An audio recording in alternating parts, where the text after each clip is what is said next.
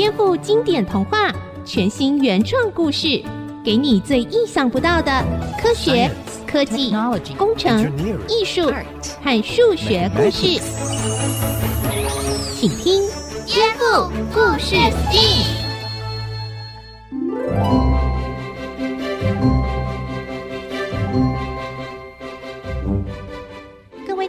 小朋友好，欢迎收听《颠覆故事 STEAM》节目，我是小青姐姐。我们一起来听听耳熟能详的经典童话，来颠覆，找出有趣的科学、科技、工程、艺术和数学知识哦。今天小青姐姐会和小月和蒸汽哥哥一起到动物园去，因为呢，小月有一个作业要去动物园写生哦。然后我们会听到一个很有名的成语故事——瞎子摸象。准备好了吗？让我们一起颠覆故事 STEAM。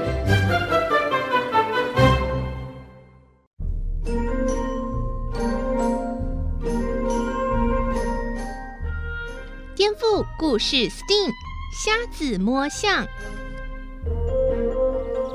好热哦，小月，为什么要挑个大热天的来动物园嘛？没办法。我们老师出了作业，说要到动物园写生，做动物自然观察。那可以拍个照就好，回家再慢慢画。是啊，是啊，而且你也选个企鹅来画嘛。嗯。为什么一定要到非洲动物区画大象嘞？因为人家喜欢大象嘛。好啦，你赶快先画个大概，我们等等到比较凉快的地方再涂颜色啦。哦。热到我都快昏倒了！哎，好想到企鹅馆吹冷气哟。嗯，这里还差不多，赶快来画吧。哎，小月啊，你画的这个大象比例好像有点奇怪哎，脚会不会太长了啊？会吗？可是我很喜欢它的脚啊，圆圆胖胖的，很可爱哎。可是你这个作业不是要自然观察吗？那应该要画的比较精准哎，你这样画不就跟瞎子摸象里面的瞎子一样，有点以偏概全哦。瞎子摸象，那是什么啊？哦，瞎子摸象这个故事啊，就是在说，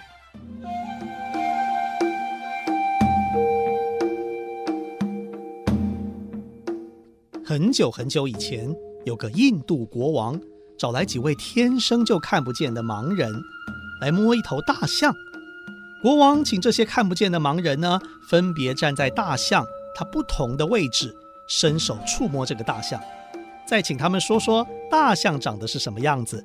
结果啊，啊，我觉得大象就像是一根大萝卜啊！乱讲，我摸的明明就是一个扫地用的大畚箕啊！不不不是啦，我觉得是石头。哪有？明明是一根捣米用的杵。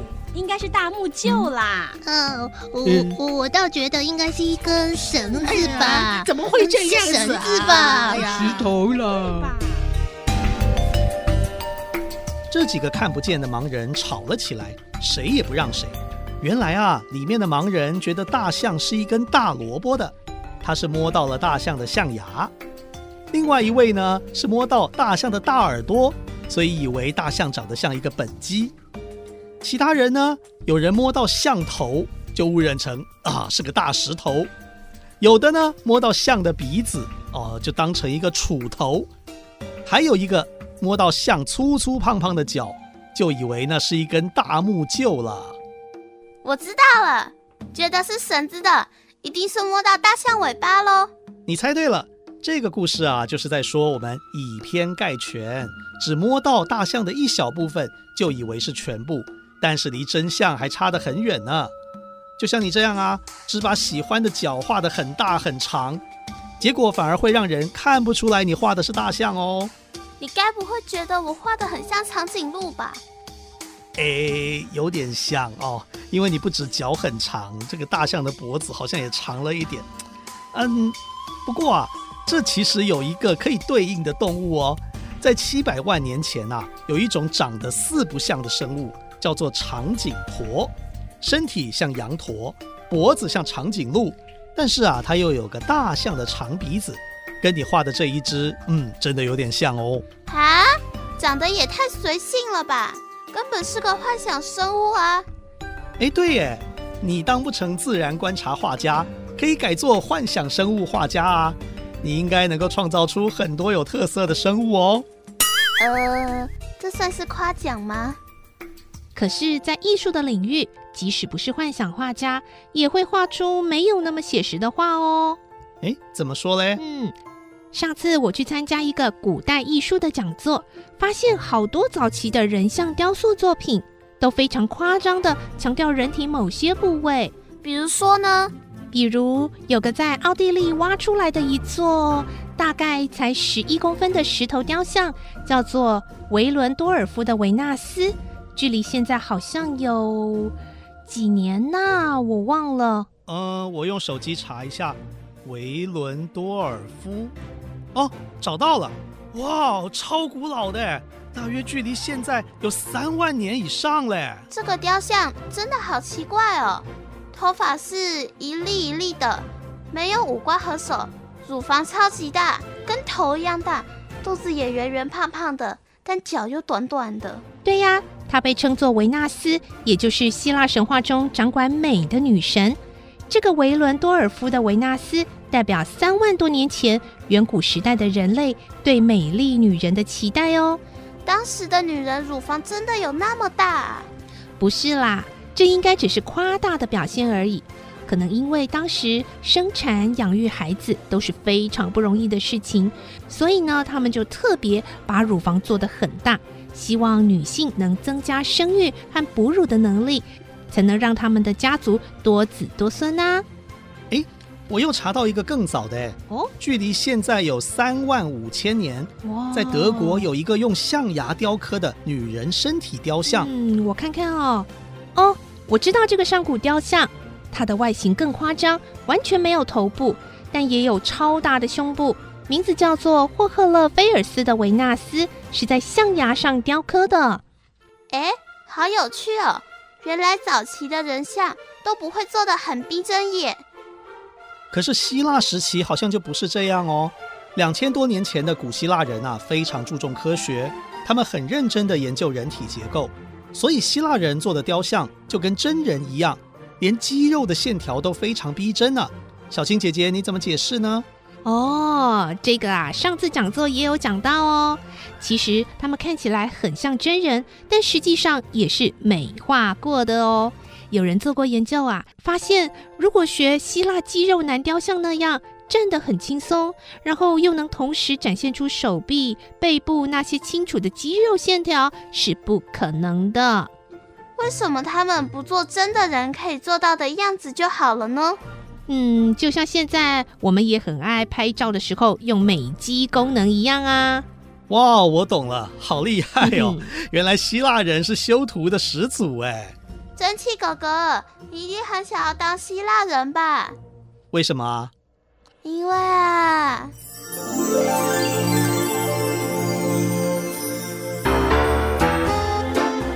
哎，你站在那里啊，别乱动啊！好好，大师啊。您可要把我雕刻的帅一点哦，我还要用它来相亲嘞。那有什么问题啊？哎，包准要有肌肉，有肌肉。你想要强调哎哪一个部位啊？哇，这个叫做蒸汽型男的雕像怎么这么帅啊？对，你们看他的肌肉线条，一定是个标准的运动健将，嗯，本人一定更帅的。你看，你看。你那个型男的本人就在那边。什么？雕像也骗太大了吧？看我怎么砸了这个诈骗雕像！哎呦，快住手啊！哎哎，这我心爱的作品啊！哎呦，蒸汽哥哥，还不赶快给我练肌肉啊！呃，好，好，我努力。哎呦，呃，怎么这么重？哎，举重好难哦！呃啊，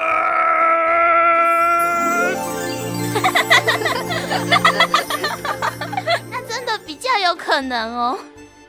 不过，古希腊人做雕像不会是拿来相亲的啦，通常是为了留下人类生命中最美的一刻。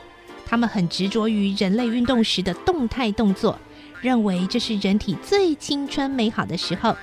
当然，不一定要满身肌肉才是最美的，只是呢，多运动还是有益健康的哦。嗯，说的也是啦。小朋友，你想知道艺术中还有哪些不写实的旷世名作吗？先休息一下，待会再继续回到颠覆故事 STEAM 的节目中吧。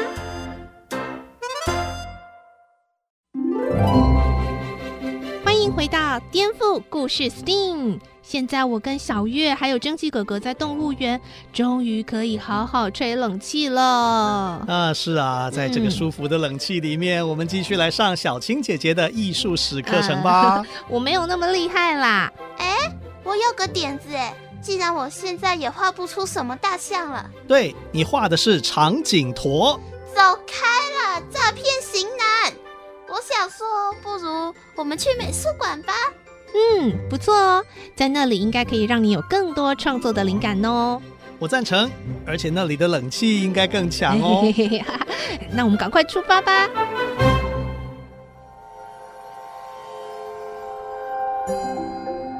小青姐姐，有些艺术品真的好难懂哦。你是说哪件作品呢？你看那件啊，一堆圆形、三角形和方形，不知道在画什么。嘘。我们在美术馆啊，说话要小声一点。等下到外面再说吧。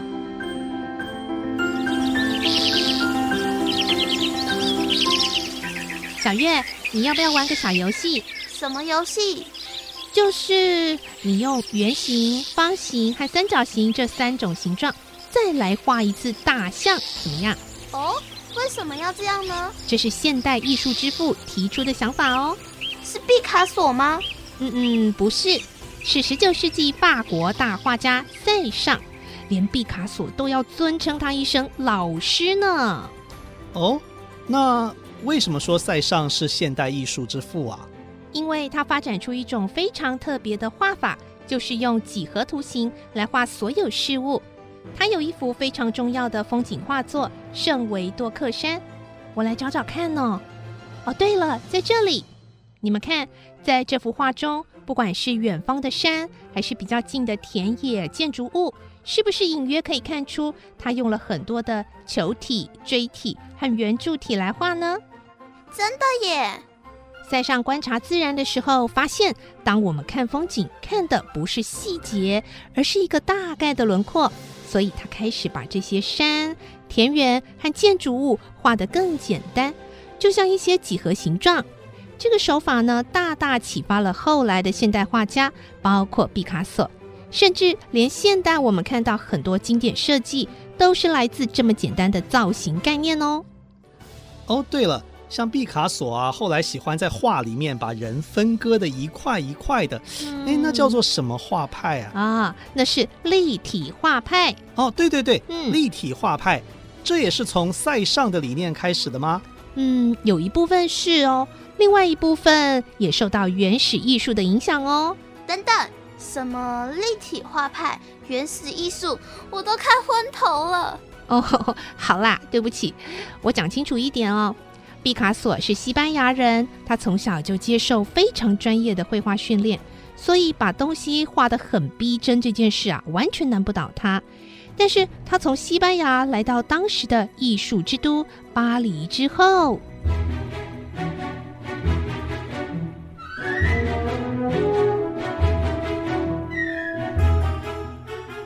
哈哈哈！巴黎，我来啦！我毕卡索一定要在这里扬名立万。毕卡索每天都去观摩前辈大师们的画展，很仔细的研究过每一幅画。其中塞尚的几何造型创作方法最让他感到有趣，心里开始酝酿一种全新的绘画方式，那就是化繁为简。放弃画出精细真实的细节，带着像孩子一样单纯的心来创作。除了赛上的启发之外，有个假想敌也是造成毕卡索开创新画派的重大原因哦。这个人就是野兽派画家马提斯。野兽派就是像你呀，想画什么就画什么，无论用色还是造型都很随性大胆，像野兽一样。当时巴黎画坛就属马提斯的画风是最具有革命性的。这让毕卡索啊觉得非常有压力。他们两个谁也不想输给谁。那他是怎么让毕卡索创造新画派的呢？有一次，毕卡索看到马提斯拿着一个非洲小黑人头的木雕。马提斯，你手上拿的是什么？哎，没什么啦，我是在路上一间艺品店看到，觉得很有趣，就买下来了。毕卡索心里像是被重重打了一下，他决定去当地一家民族博物馆，看看里面展示的非洲面具。毕卡索一边看一边自言自语的赞叹着：“哇哦，这些面具，这些原始的艺术，多么简单的线条和形状，却这么有力量！哦，我终于知道我想画的是什么了。”接下来，他把自己关在画室，努力完成了一幅震撼人心的大作。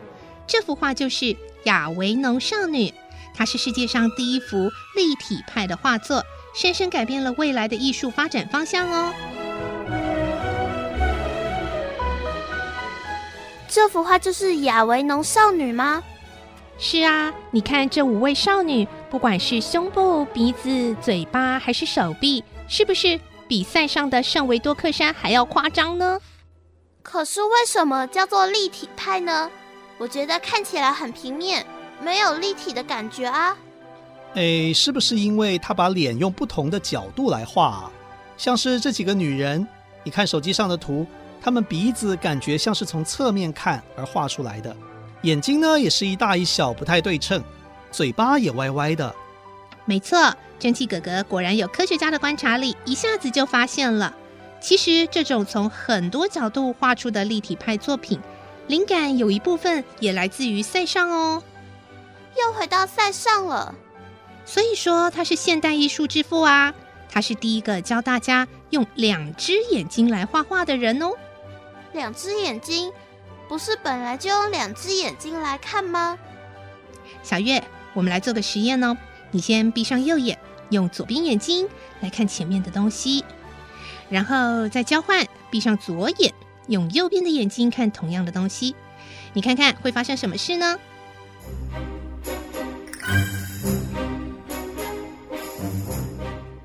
嗯，东西的位置会稍微偏一点。对，塞尚就提出由不同的视点，也就是不同的看东西角度来画一幅画的观念。它有许多静物画，桌上有一颗水果，但你会发现那是由左眼、右眼，甚至从正面、俯瞰等不同的角度来画的，所以你会发现他画的桌面有点歪斜。如果画变成真的，那水果就会从桌上滚下来的哦。哇哦，塞尚这个发现好特别哦！虽然看起来很不合理，但是却有另外一种贴近内心体验的真实感呢。没错，后来有很多画家就放弃像照相机一样追求真实的画法，而改用内心的眼睛，采取用不同的角度来想象、观察事物的创作方式哦。甚至连盲人也都可以有自己的一套创作方法。我懂了，瞎子摸象里那些盲人虽然都是从不同的位置去感受大象的，但他们所有想法都没有错，因为在他们心中。大象真的就是由萝卜、本鸡、石头、绳子等等东西组成的啊！所以呢，我知道要怎么画我的作业了。我要以每个盲人的角度画出一幅超酷的大象，用石头做成头，用萝卜做成象牙，鼻子是水管，脚是木头。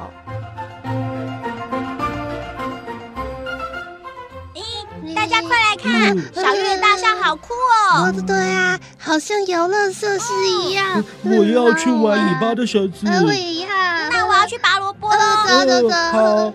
大家好，这是小月我第一只幻想立体派的大象创作，由各种形状与物体组成。如果你喜欢玩它的大脚丫，可以把它弄大一点，其他部位也是，任何地方都可以随时换成你们想象的东西哦。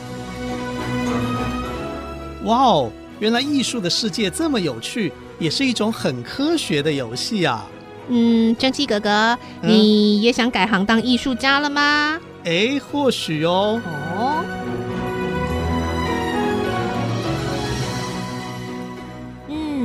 听完了今天的故事，让我们知道呢，瞎子摸象啊，这句成语故事虽然是指以偏概全，是一个不太好的行为，但是呢，其实在艺术上却有很多这种以偏概全、强调局部的艺术作品哦。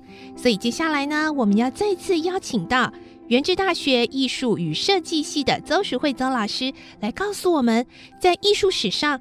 还有哪些艺术家他们的作品也是夸张的局部作品呢？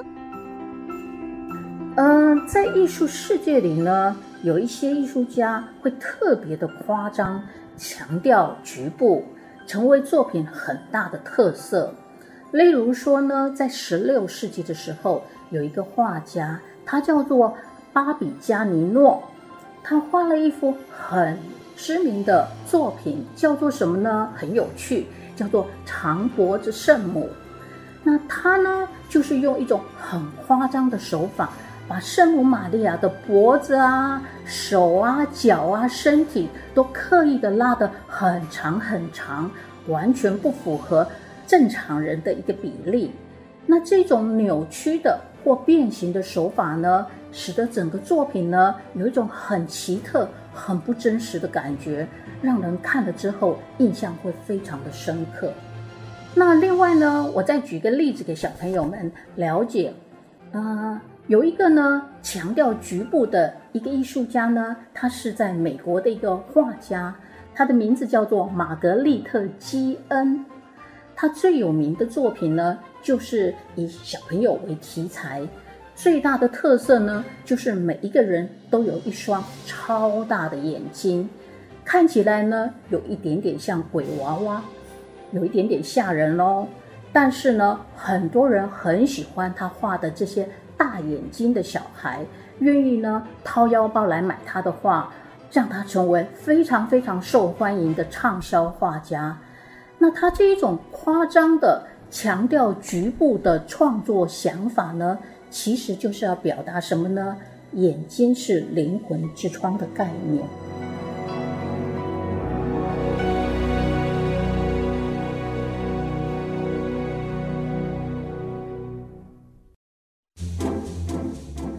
亲爱的小朋友，听了今天的故事有什么想法呢？颠覆故事 STEAM，我们再见喽，拜拜。拜拜。本节目由文化部影视及流行音乐产业局补助制播。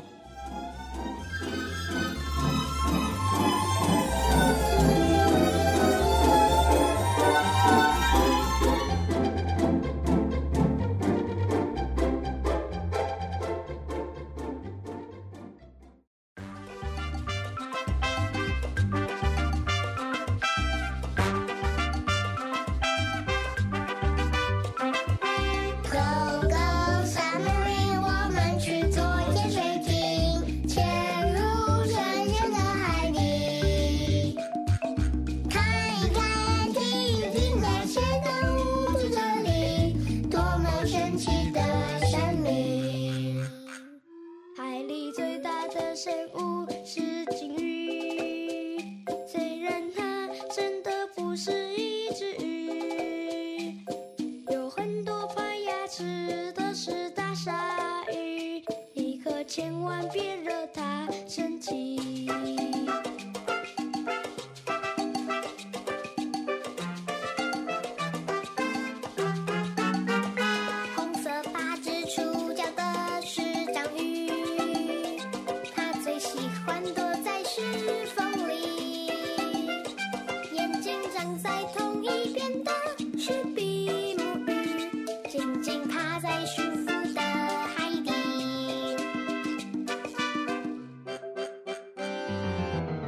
Coca-Cola.